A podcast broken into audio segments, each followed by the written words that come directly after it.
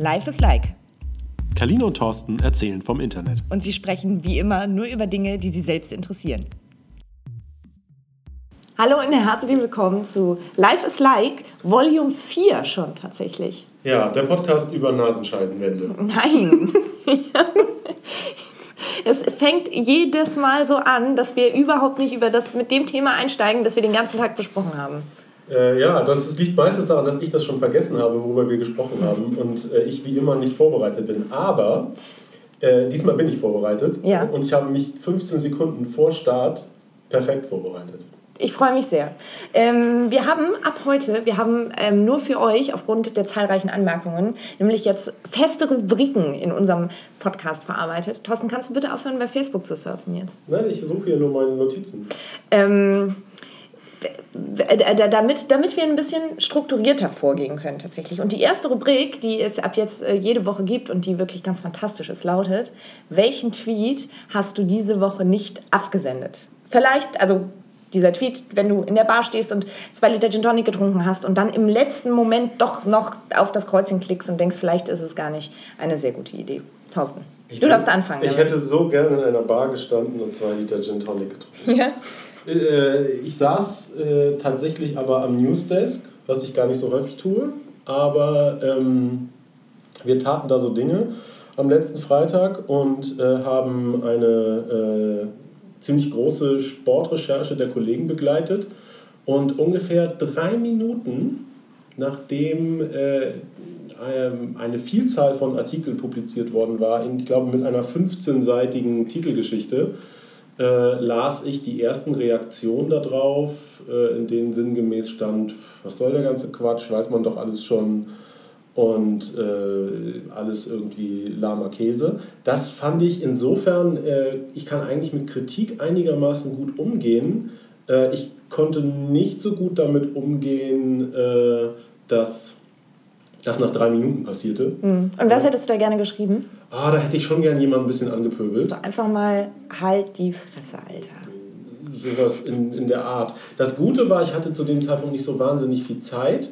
Und das noch Bessere war, dass du dann fünf Minuten später mir schriebst, soll ich den jetzt anpöbeln oder machst du das? und ich ganz froh war darüber, dass ich das nicht machen musste und mich um meine Arbeit kümmern konnte. Ja, ich habe da aber tatsächlich auch einen ganzen Drink für, für gebraucht, um mich da so ein bisschen äh, runter zu eskalieren. Sonst ähm, ähm, hätte ich da ein bisschen patzig geschrieben. Aber äh, das Witzige ist, oder vielleicht auch das Traurige für dieses sehr innovative Format, welchen Tweet hast du diese äh, Woche nicht gesendet, ähm, mir ging es oder bei mir ist es dasselbe Thema, weil es gab diese Woche noch eine große Geschichte zum Thema äh, Schleichwerbung. Und da ähm, äh, kam auch aus verschiedenen Ecken, das weiß man doch eh.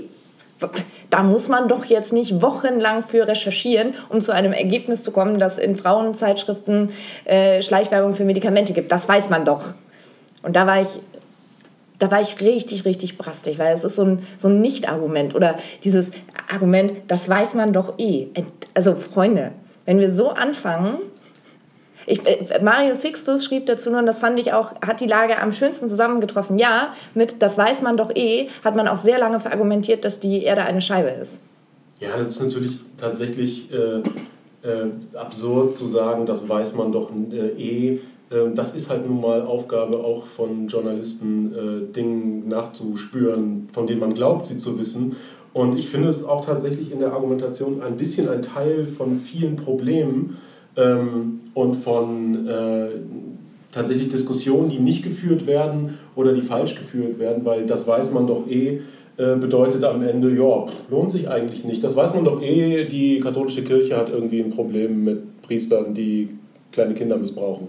Genau, und die Frage ist ja auch, wer weiß denn was? Ne? Also da, da, da gehen ja dann vielleicht die Meinungen auch doch äh, gelegentlich auseinander. Und dann ähm, ist die Frage, wie, wa, wa, wa, was weiß man denn jetzt oder, oder was nicht? Und wo recherchieren wir nochmal nach oder, oder nicht? Das, Ja, auf jeden Fall kann man sich da gehörig drüber ärgern. Also, wobei das nicht heißt, dass man es nicht sich lohnt, äh, über, ähm, mit der Kritik auseinanderzusetzen. Und das tun wir ja normalerweise auch. Aber wie gesagt, bei mir war es vor allen Dingen dieser Zeitpunkt. Ja. Also wenn man halt irgendwie eine Titelgeschichte hat, die äh, durchs halbe Heft geht und jemand nach drei Minuten weiß, dass das alles Mist ist, mhm. äh, dann finde ich es auch schwierig, da zu diskutieren. Aber aus derselben Ecke ähm, kam auch tatsächlich die Kritik an einem Datenprojekt. Ähm, ich weiß wirklich jetzt nicht von welchem anderen Medium, sonst würde ich sagen, ähm, ein Datenprojekt dazu, welche, aus welchen Quellen äh, Herr Trump seine News bezieht. Und da kam auch sofort wieder dieser Reply, ach, das ist ja jetzt aber eine große Überraschung. Mhm. Da gab es auch eine ganz hübsche Infografik zu. Gesehen habe ich es auch. Ich kann es aber gerade auch nicht genau sagen. Ich wir, wir tun es in die Kommentare. Wir reichen Bis dahin finden wir das äh, raus. Ich glaube es sogar, es war aus der New York Times. Hier ist übrigens gerade das Licht ausgegangen, weil wir hier ich? sitzen. Du kannst ja mal unseren Gast äh, vorstellen. Ich ja. stehe in der Zwischenzeit auf und winke ein bisschen, damit das Licht wieder angeht. Das ist super. ähm, äh, die junge Dame, die hier gerade so nett äh, lacht, haben wir uns als hochkarätige Expertin eingeladen, mit der wir äh, gleich über die These sprechen würden, werden, dass Trump nur mit Big Data äh, gewonnen hat. Hallo und herzlich willkommen. Vielleicht verrätst du selber, wer du bist. Hi, ich bin Mina.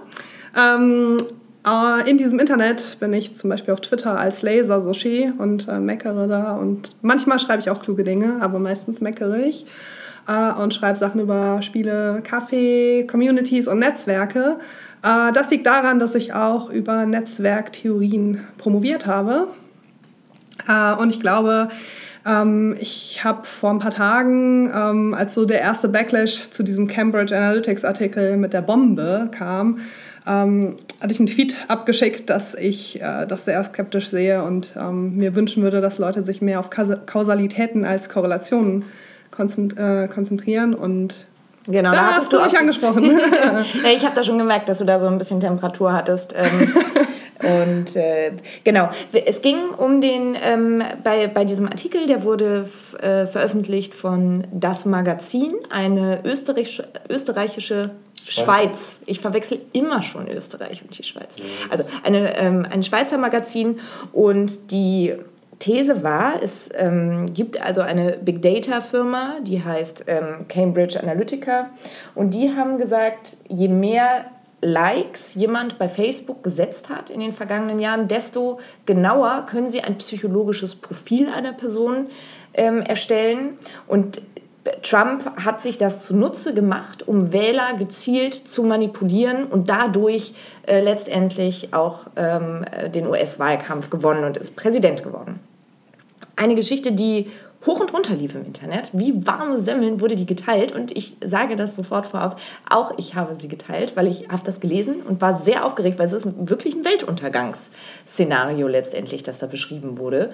Ähm, und dann meldeten sich eben in den nächsten Tagen immer mehr Stimmen, die sagten so, Freunde, jetzt einmal kurz durchatmen, so viel Wahres ist da nicht dran und wieso teilt ihr das alles so unreflektiert? Und deswegen jetzt meine Frage direkt an Mina. Was sind die Dinge, die dich daran am meisten aufgeregt haben?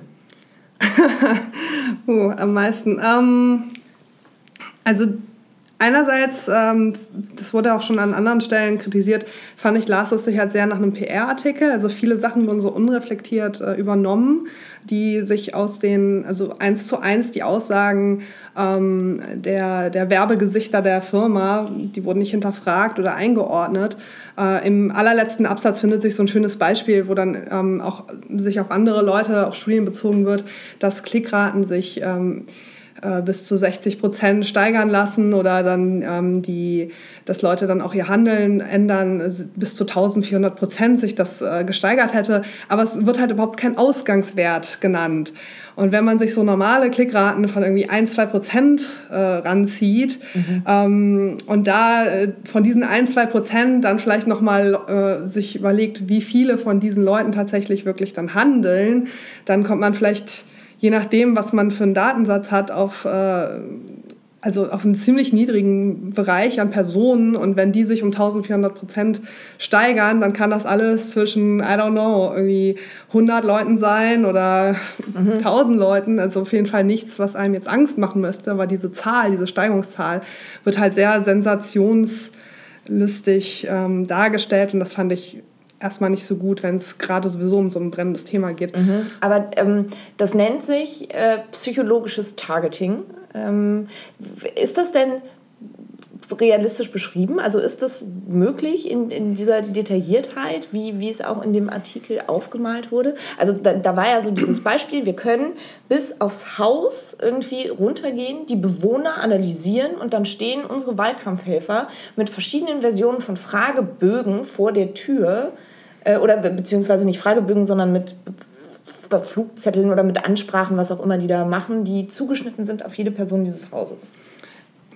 Also was es natürlich gibt und was es auch schon länger gibt, ist, dass man ähm, auch aus der Soziologie raus und wahrscheinlich auch aus der Psychologie raus Leute ähm, in bestimmte Gruppen einteilen kann, aus Milieus, äh, Geschlecht, ähm, Herkunft, soziale Herkunft, Bildungsgrad und so weiter und so fort.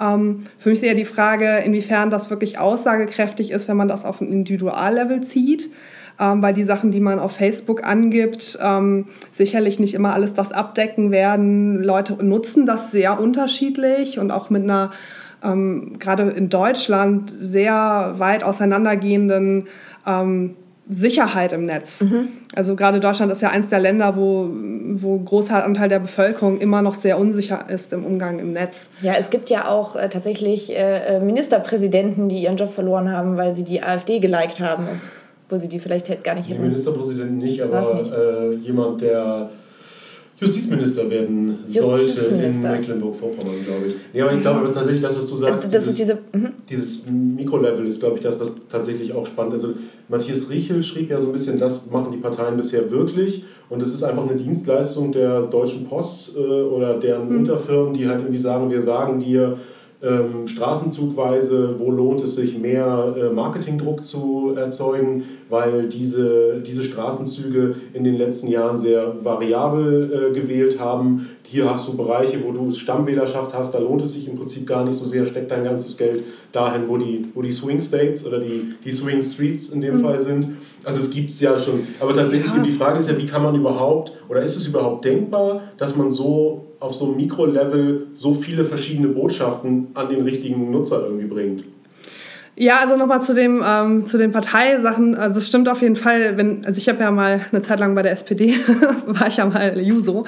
Ähm, und wenn du da irgendwie Wahlkampf machst, dann gibt es da auch tatsächlich wirklich Wissen, äh, in diesem Hochhaus lohnt sich nochmal hinzugehen, in dem lohnt sich nicht oder in der Straße lohnt es sich, in der vielleicht nicht. Ähm, also dieses Wissen gibt es schon. Das ist jetzt nicht so, als ob das irgendwie überraschend ist. Gerade Leute, die kommunal aktiv sind, die kennen sich sehr gut aus. Ähm, und das ist halt auch immer wieder verbunden. Du hast ja in jeder Stadt so Bereiche, wo etwas wohlhabendere Leute arbeiten oder wo wie die klassischen Arbeiter oder Angestellten sind oder Leute mit Familien oder Singles und so weiter. Aber der ähm, Ausspielungsweg ist ja ein anderer. Ne? Also es ist ja was anderes, ob ich ein Plakat irgendwie an die Wand hänge oder ob ich gezielt mit sehr viel Geld äh, bei Facebook. Ähm, ja, oder ob du halt persönlich vorbeigehst tatsächlich. Ne? Das passiert ja auch immer noch. Straßenwahlkampf ist ja tatsächlich. Vor allem in den USA.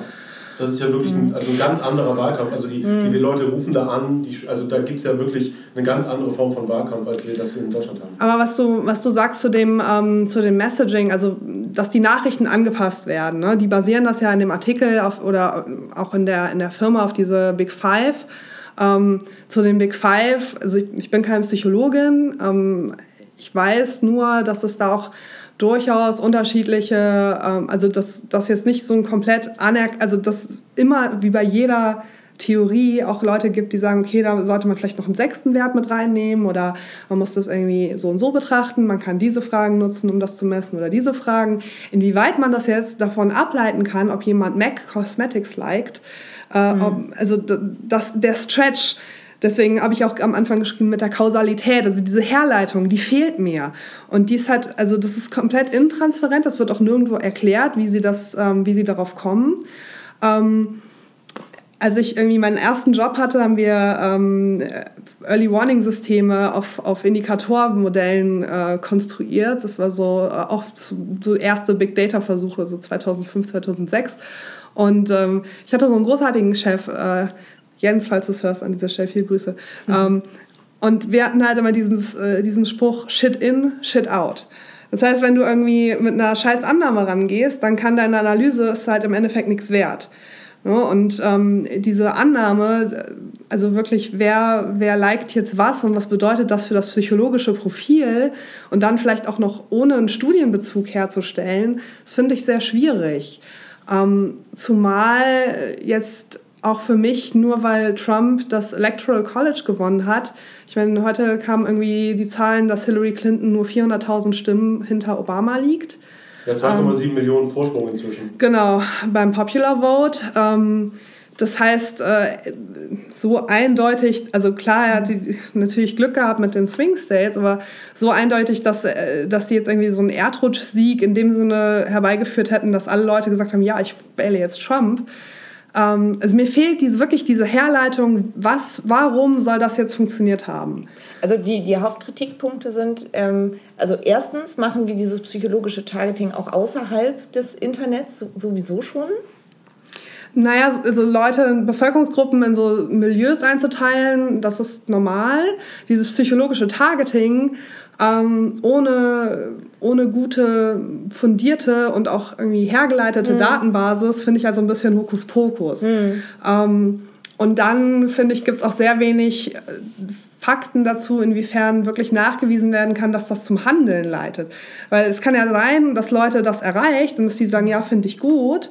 Ähm, aber dass die, also ich hatte, ich habe leider das nicht mehr gefunden. Ich hatte so einen tollen Thread vor ein paar Wochen in der Timeline, wo auch eine Psychologin aus den USA nochmal geschrieben hat, dass die sehr stark unterscheiden ähm, zwischen Meinungen und was dann wirklich von Meinung zu Handeln führt. Mhm. Und dass das nur weil Leute Trump unterstützen, nicht bedeuten muss, dass die dann auch dahingehend handeln. Mhm. Ähm, aber dieser ganze Artikel impliziert das ja auch. Die sehen dann einmal die Trump-Werbung und dann sind die direkt auf äh, pro-Trump. Aber ich glaube, so einfach ist das nicht. Das ist wahrscheinlich auch einfach grundsätzlich schwer nachzuweisen. Ne? Das ist ja, das ist, glaube ich, ja so ein, ein Diskussionsthema mhm. schon seitdem es Werbung gibt. Die Frage, wie viel bewirkt eigentlich Werbung? Also Werbeagenturen sagen ja genau das ihren Kunden. Wir können eine Markenbotschaft irgendwie platzieren und dann hat das irgendwie eine Auswirkung. Plus, also was ich auch schwierig finde, ähm, dass die halt auch gar nicht so Sachen angesprochen, ha angesprochen haben wie ähm, wie, wann werden diese Nachrichten ausgespielt? Weil jeder nutzt ja Facebook zu unterschiedlichen Tageszeiten. Mhm. Ne? Also manche Leute nutzen das auf der Arbeit, manche machen das erst nach Feierabend an, manche gucken irgendwie rein auf den Weg. Leute? Ähm, manche lassen es den ganzen Tag an, manche sind nur da, äh, manche gucken vielleicht einmal in der Woche rein und so weiter und so fort. Und ähm, wann platzierst du dann die Nachrichten oder auch die Sponsored Posts von mir aus, dass die dann auch gesehen werden auf jeden Fall? Mhm. Weil das müsste ja dann auf einer Individualbasis, müsstest du ja all diese Werte haben. Ich mhm. bezweifle aber ein bisschen, dass Facebook diese Daten einfach so rausgibt. Ja, Facebook gibt gar keine Daten raus. Das ist genau der Punkt. Das ist, das, ist das, was ich auch meine mit, es ist so schwierig, tatsächlich diese Mikrobotschaften, selbst wenn man nur fünf zentrale Botschaften hat, die an fünf klare Gruppen auszuspielen, ist auf jeden Fall auch finanziell ein irrer Aufwand. Ähm, es gab heute von Craig Silverman bei BuzzFeed eine Analyse, die nicht genau auf das gleiche Thema geht, aber die sehr ähnlich ist zum Thema Fake News, ähm, die untersucht hat, ähm, ob Leute Fake News glauben. Und es ist tatsächlich so, dass 75% der Leute nach einer Befragung sagen, ja, ich glaube das, was ich, da, was ich da lese. Das Interessante ist aber, dass sie dahinter eine Analyse gemacht haben, wie viele Leute haben diese Nachrichten dann gesehen.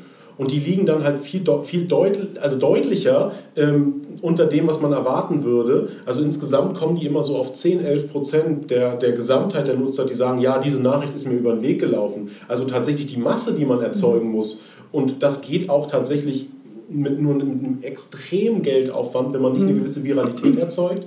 Ähm, und wie viel, also das sind, da sind so viele Wenn und Abers hinter, mhm. ähm, dass man tatsächlich sich fragen kann, kann das denn tatsächlich einen Effekt haben? Und woran liegt das denn jetzt, dass, also ihr habt das jetzt schon ziemlich auseinandergenommen, haben wir was ganz Wichtiges noch vergessen? Also ich glaube, was tatsächlich total spannend ist, ist die Frage, was kann man denn mit diesen Daten? Mhm. Ähm, also, wenn man selbst diesen Test macht, das kann man ja auch online machen, ähm, dann kriegt man ähm, Informationen darüber, wie man quasi von der Maschine eingeschätzt wird. Und das war bei mir zum Beispiel einigermaßen solide, also sowas so äh, heterosexueller Mann mit Familie, verheiratet, so ein Zeug. Ähm, deshalb, das ist erstmal so, erstmal ganz spannend. So. Ähm, was ich spannend finde, ist die Marker dahinter. Also die Frage, nach welchem Indiz quasi funktioniert, ähm, mhm. funktioniert diese Zuordnung. Und das ist das, was du ja eben auch sagtest, mhm. dass die Zuordnung unklar ist und es auch nicht klar wird, wo haben sie denn eigentlich, was ist eigentlich die Grundgruppe? Also die müssen ja quasi 10.000 total gute psychologische Profile haben, um die dann zu matchen. Das wäre ja eigentlich so ein Weg, das rauszukriegen. Aber was ich spannend finde ist, und die haben ja schon vor zwei Jahren mal eine Geschichte gemacht, bei der es ging, darum ging, äh, wir können dir äh, sagen, ob du schwul bist oder nicht.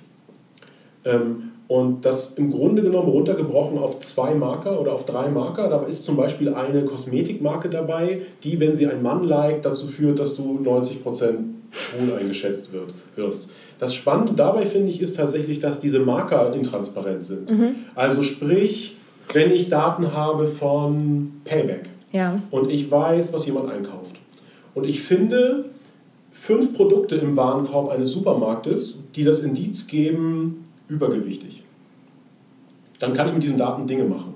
Also dann könnte ich als jemand, der im Besitz dieser Daten ist, zum Beispiel sagen, du bist eine Krankenversicherung, ich sage dir, was, äh, bevor jemand bei dir Kunde wird, ähm, was, für eine Risiko, was für eine Risikogruppe der sozusagen steckt. Also geht der, ähm, ist der besonders sportlich, weil der kauft immer Haferflocken. Also das Problem mhm. ist tatsächlich diese Marker, und das sind ja, ist ja auch das, was man dann in dieser, in der, in dieser äh, Analyse mit seinen Facebook-Likes sieht. Bei Facebook-Likes kann man ja noch sagen, naja gut, Leute benutzen das ganz unterschiedlich. Menschen wie Kaline liken Queen, obwohl das eine merkwürdige Band ist. Ähm, aber was man halt ja nicht mehr. Thorsten hat die Pet Shop Boys geliked. Entschuldigung, ich frage mich, das ist, ein, das ist der Marker für Psychopath. Achtung, rufen Sie die Polizei. So, aber tatsächlich, beim, beim, zum Beispiel beim Einkaufen kann ich das ja auch dann nicht mehr so bewusst steuern. Also ich höre ja nicht auf, Pizza ja. zu kaufen. Mhm. Ähm, die also da wird es dann halt interessant. Genau, und das ist doch, also auch das, dieses Szenario, das du gerade schilderst, das ist ja denkbar. Also das, das, das, das find, erscheint mir in meinem Kopf sofort logisch und ich werde sofort wieder nervös tatsächlich. Ja, und das ist aber, also ich finde das sehr problematisch, weil das halt sehr eng mit Stereotypen verknüpft ist. Ne, weil selten, und ich hatte dieses Jahr einen Vortrag bei der Republika zu, ähm, zu Big Data und Algorithmen und Bias, zu Unconscious Bias, also Voreinstellungen und Stereotypen, die man halt oft unbewusst hat. Ähm, und du das beeinflusst dich ja schon vom Setup. Also, ne, wenn du sagst, welche Marker wähle ich aus, also vom Setup der Analyse bis hin zur Auswertung ähm, kann, das, kann das ja komplett alles verfälschen. Und ich meine, in der Sozialwissenschaft und in der Statistik, in der Empirie gibt es unzählig, Entschuldigung, ein bisschen kleiner Nerd-Exkurs. ähm, bist du hier. Ja, achso, okay. Ähm, gibt es halt unzählig viele Mechanismen eigentlich und äh, sogenannte Gütekriterien, ähm, wonach man dann diese Untersuchungen einschätzen kann und ob die eben wissenschaftlich in Ordnung sind oder nicht. Ich habe aber das Gefühl, dass in der Industrie, in der freien Wirtschaft ähm, eben nicht nach wissenschaftlichen Standards gearbeitet wird. Was es aber sollte, gerade wenn man sich eben solche Sachen wie ebenfalls Krankenkasseneinschätzungen und sowas mhm. anguckt.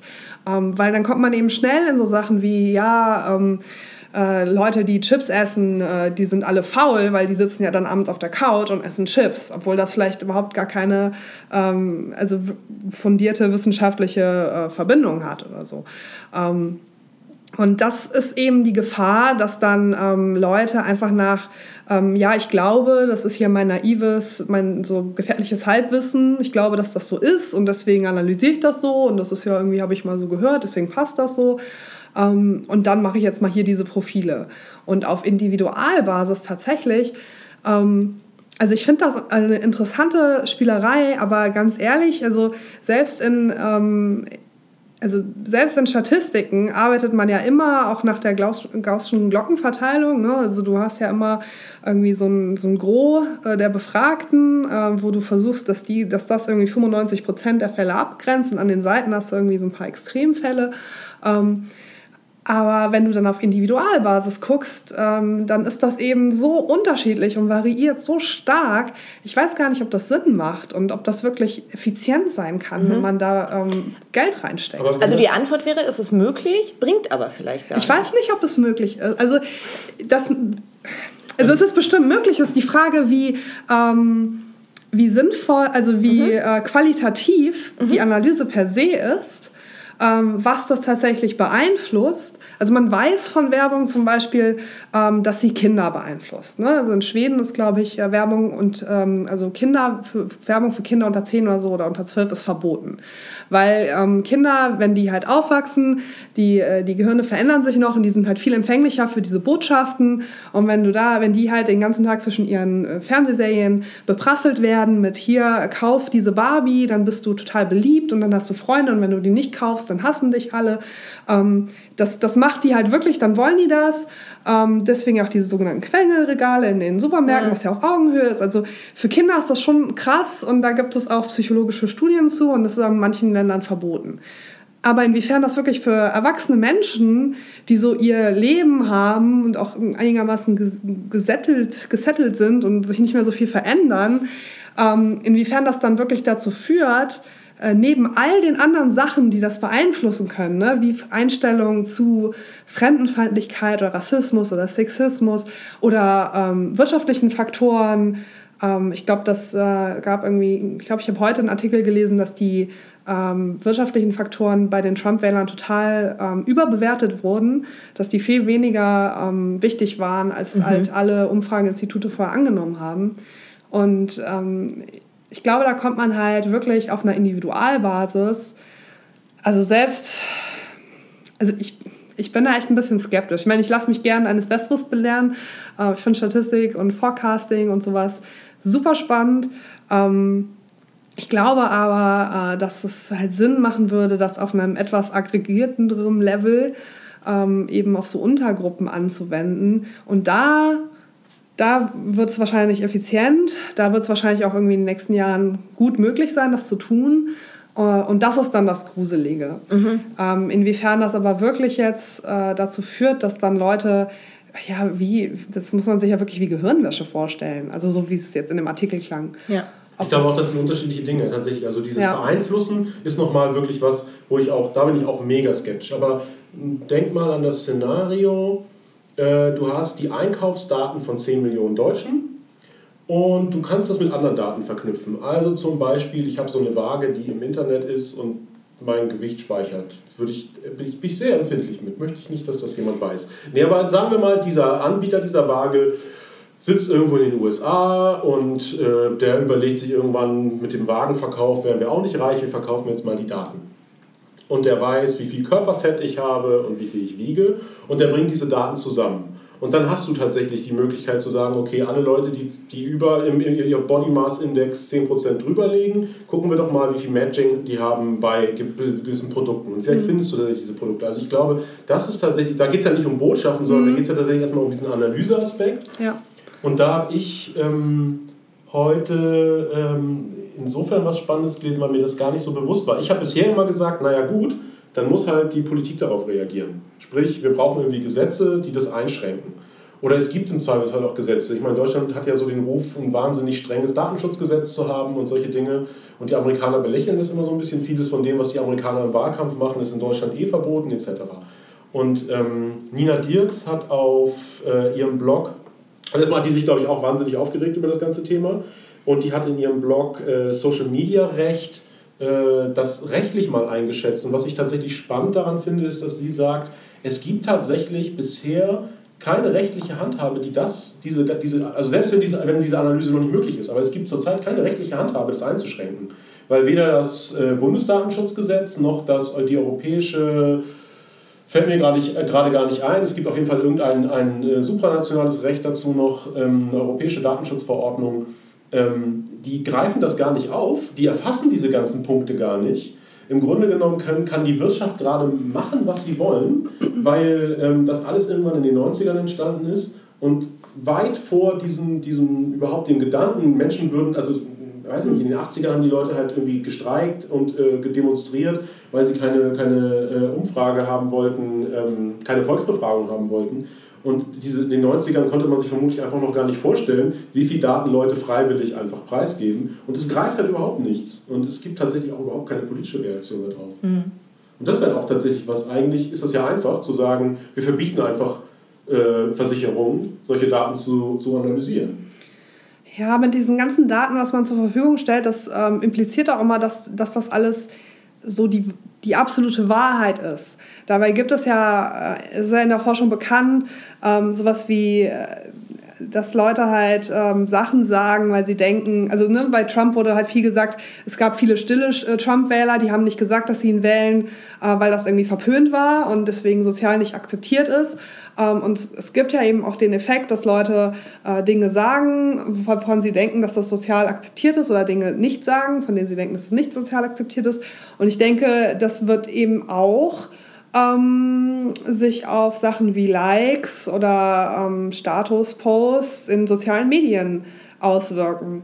Und da ist es natürlich dann auch wieder abhängig davon, ganz krass, wie unterschiedlich Leute das nutzen. Mhm. Ähm, also es gibt Leute auf Facebook, äh, die, haben da, die haben das als Profil für alles. Die adden Kollegen, die adden die alten Schulfreunde, die sie irgendwie mal, mit denen sie mal irgendwie ein Jahr in der Klasse zusammen waren. Die adden nicht ihre Nachbarn.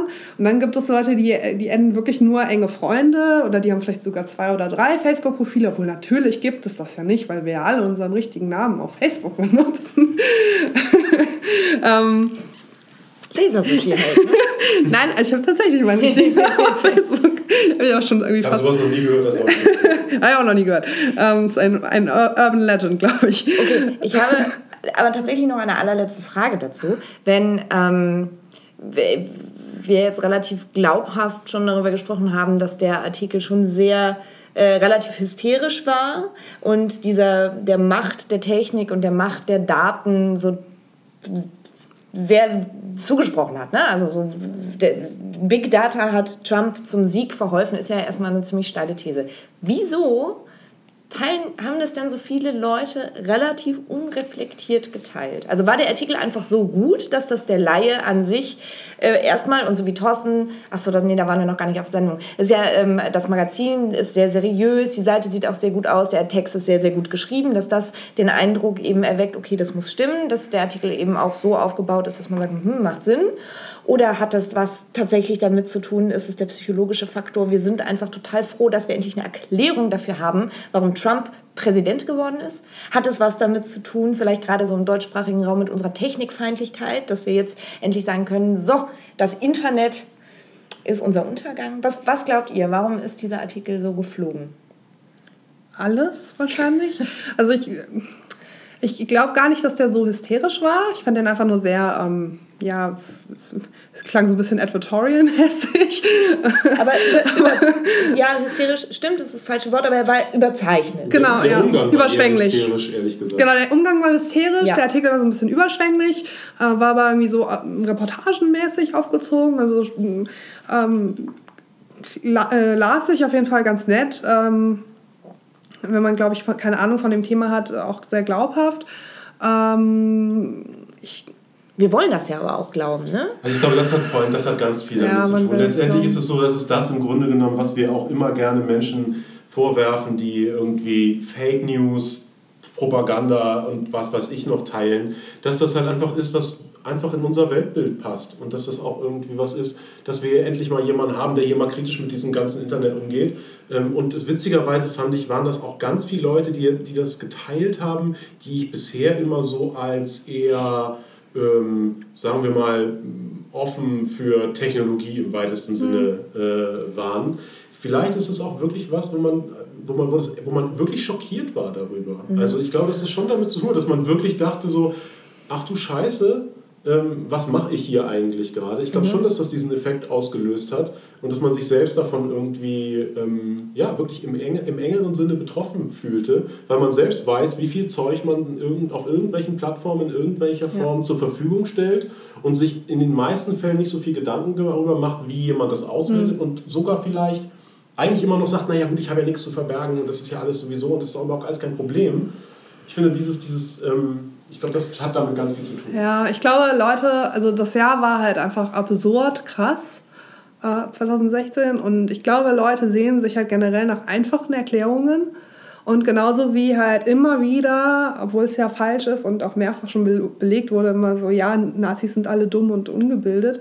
Ähm, Oder Spinat enthält besonders viel Eisen. Genau, also diese Sachen und das, das ist, äh, es wird ja immer wieder trotzdem von auch sehr klugen Leuten äh, wiederholt und ich glaube, das ist halt etwas, ähm, was da so voll reinschlägt. Es hat eine sehr einfache Erklärung, ähm, man hat so einen schönen, äh, und es passt natürlich auch in diese deutsche, oh, wir hassen alle Facebook weil das sind die Bösen, so ein bisschen dieses äh, anti-amerikanische Technologiekonzern-Ding.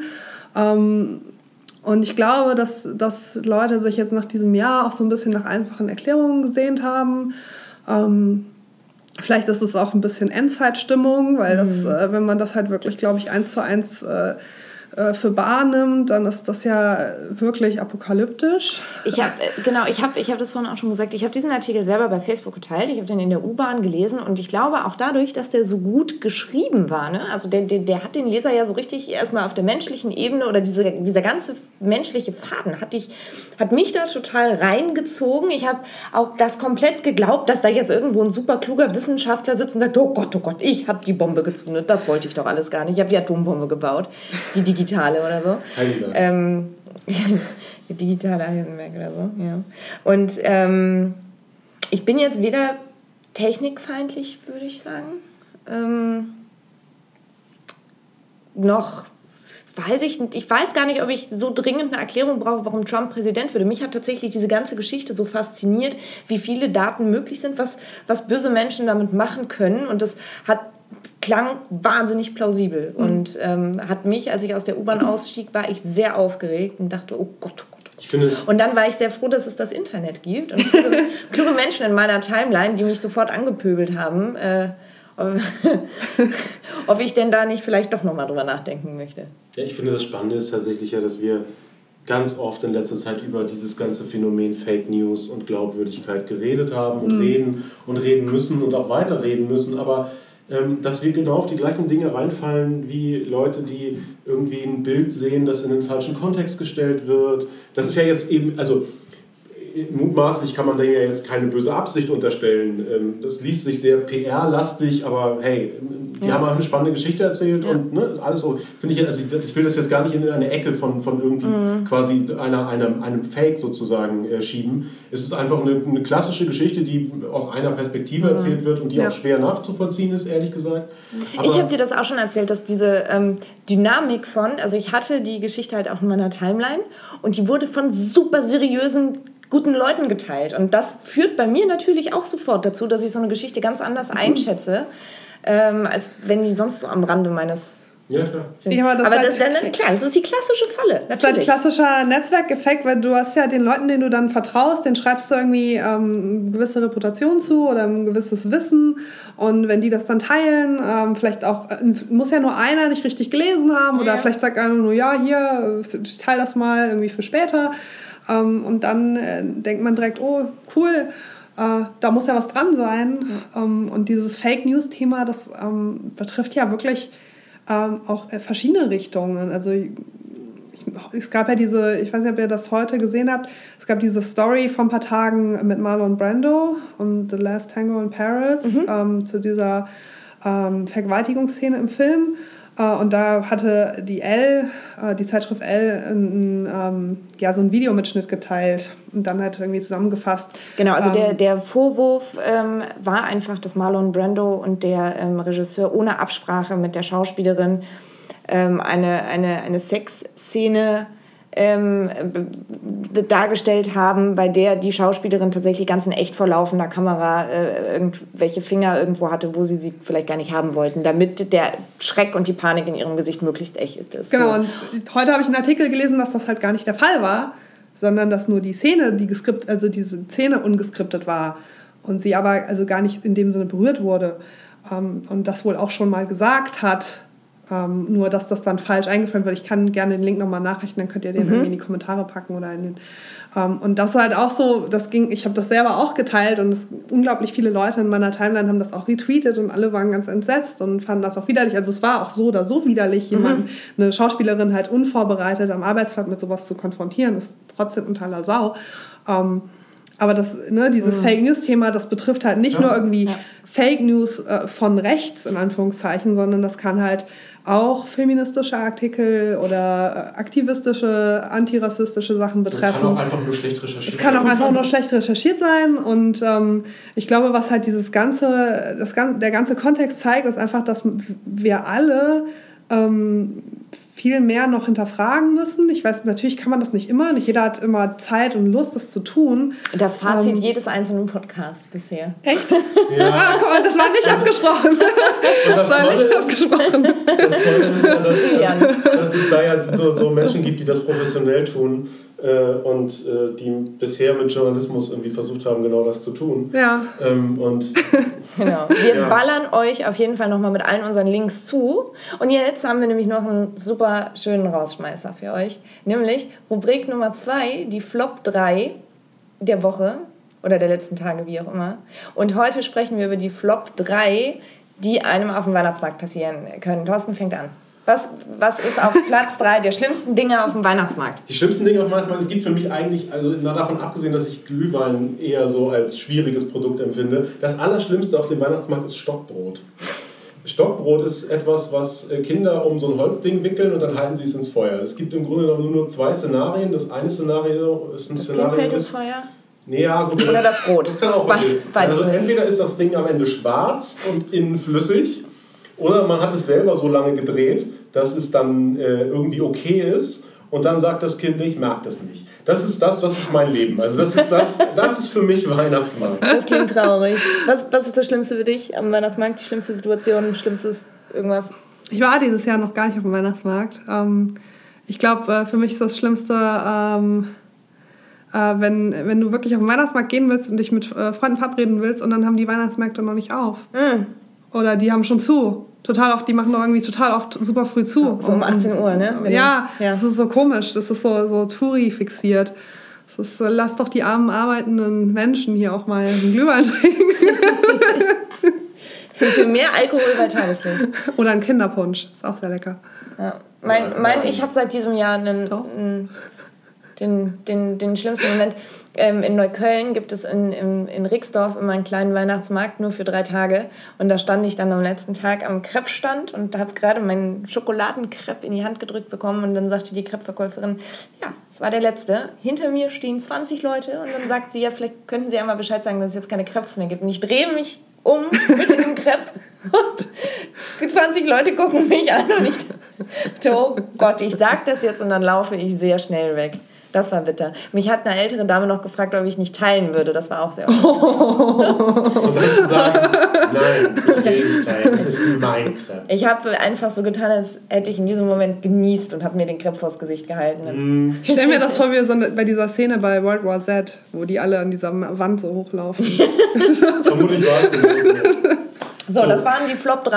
Jetzt haben wir so coole Formate. Nächstes Mal machen wir noch das Beste der 80er, 90er und das Beste von heute. Und von heute. äh, ähm, das ist äh, erstmal vielen Dank, Ja, dass Queen du da und Pet Shop warst.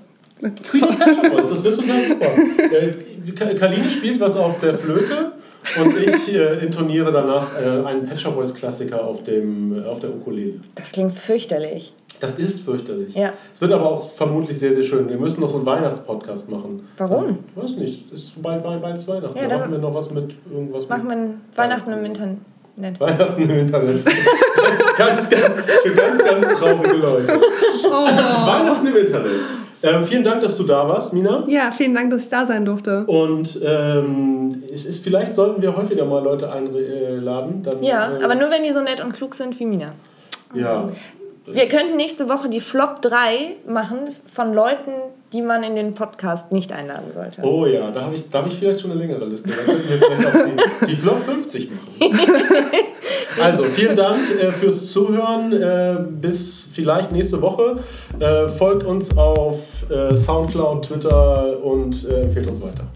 Bis nächste Woche. Tschüss.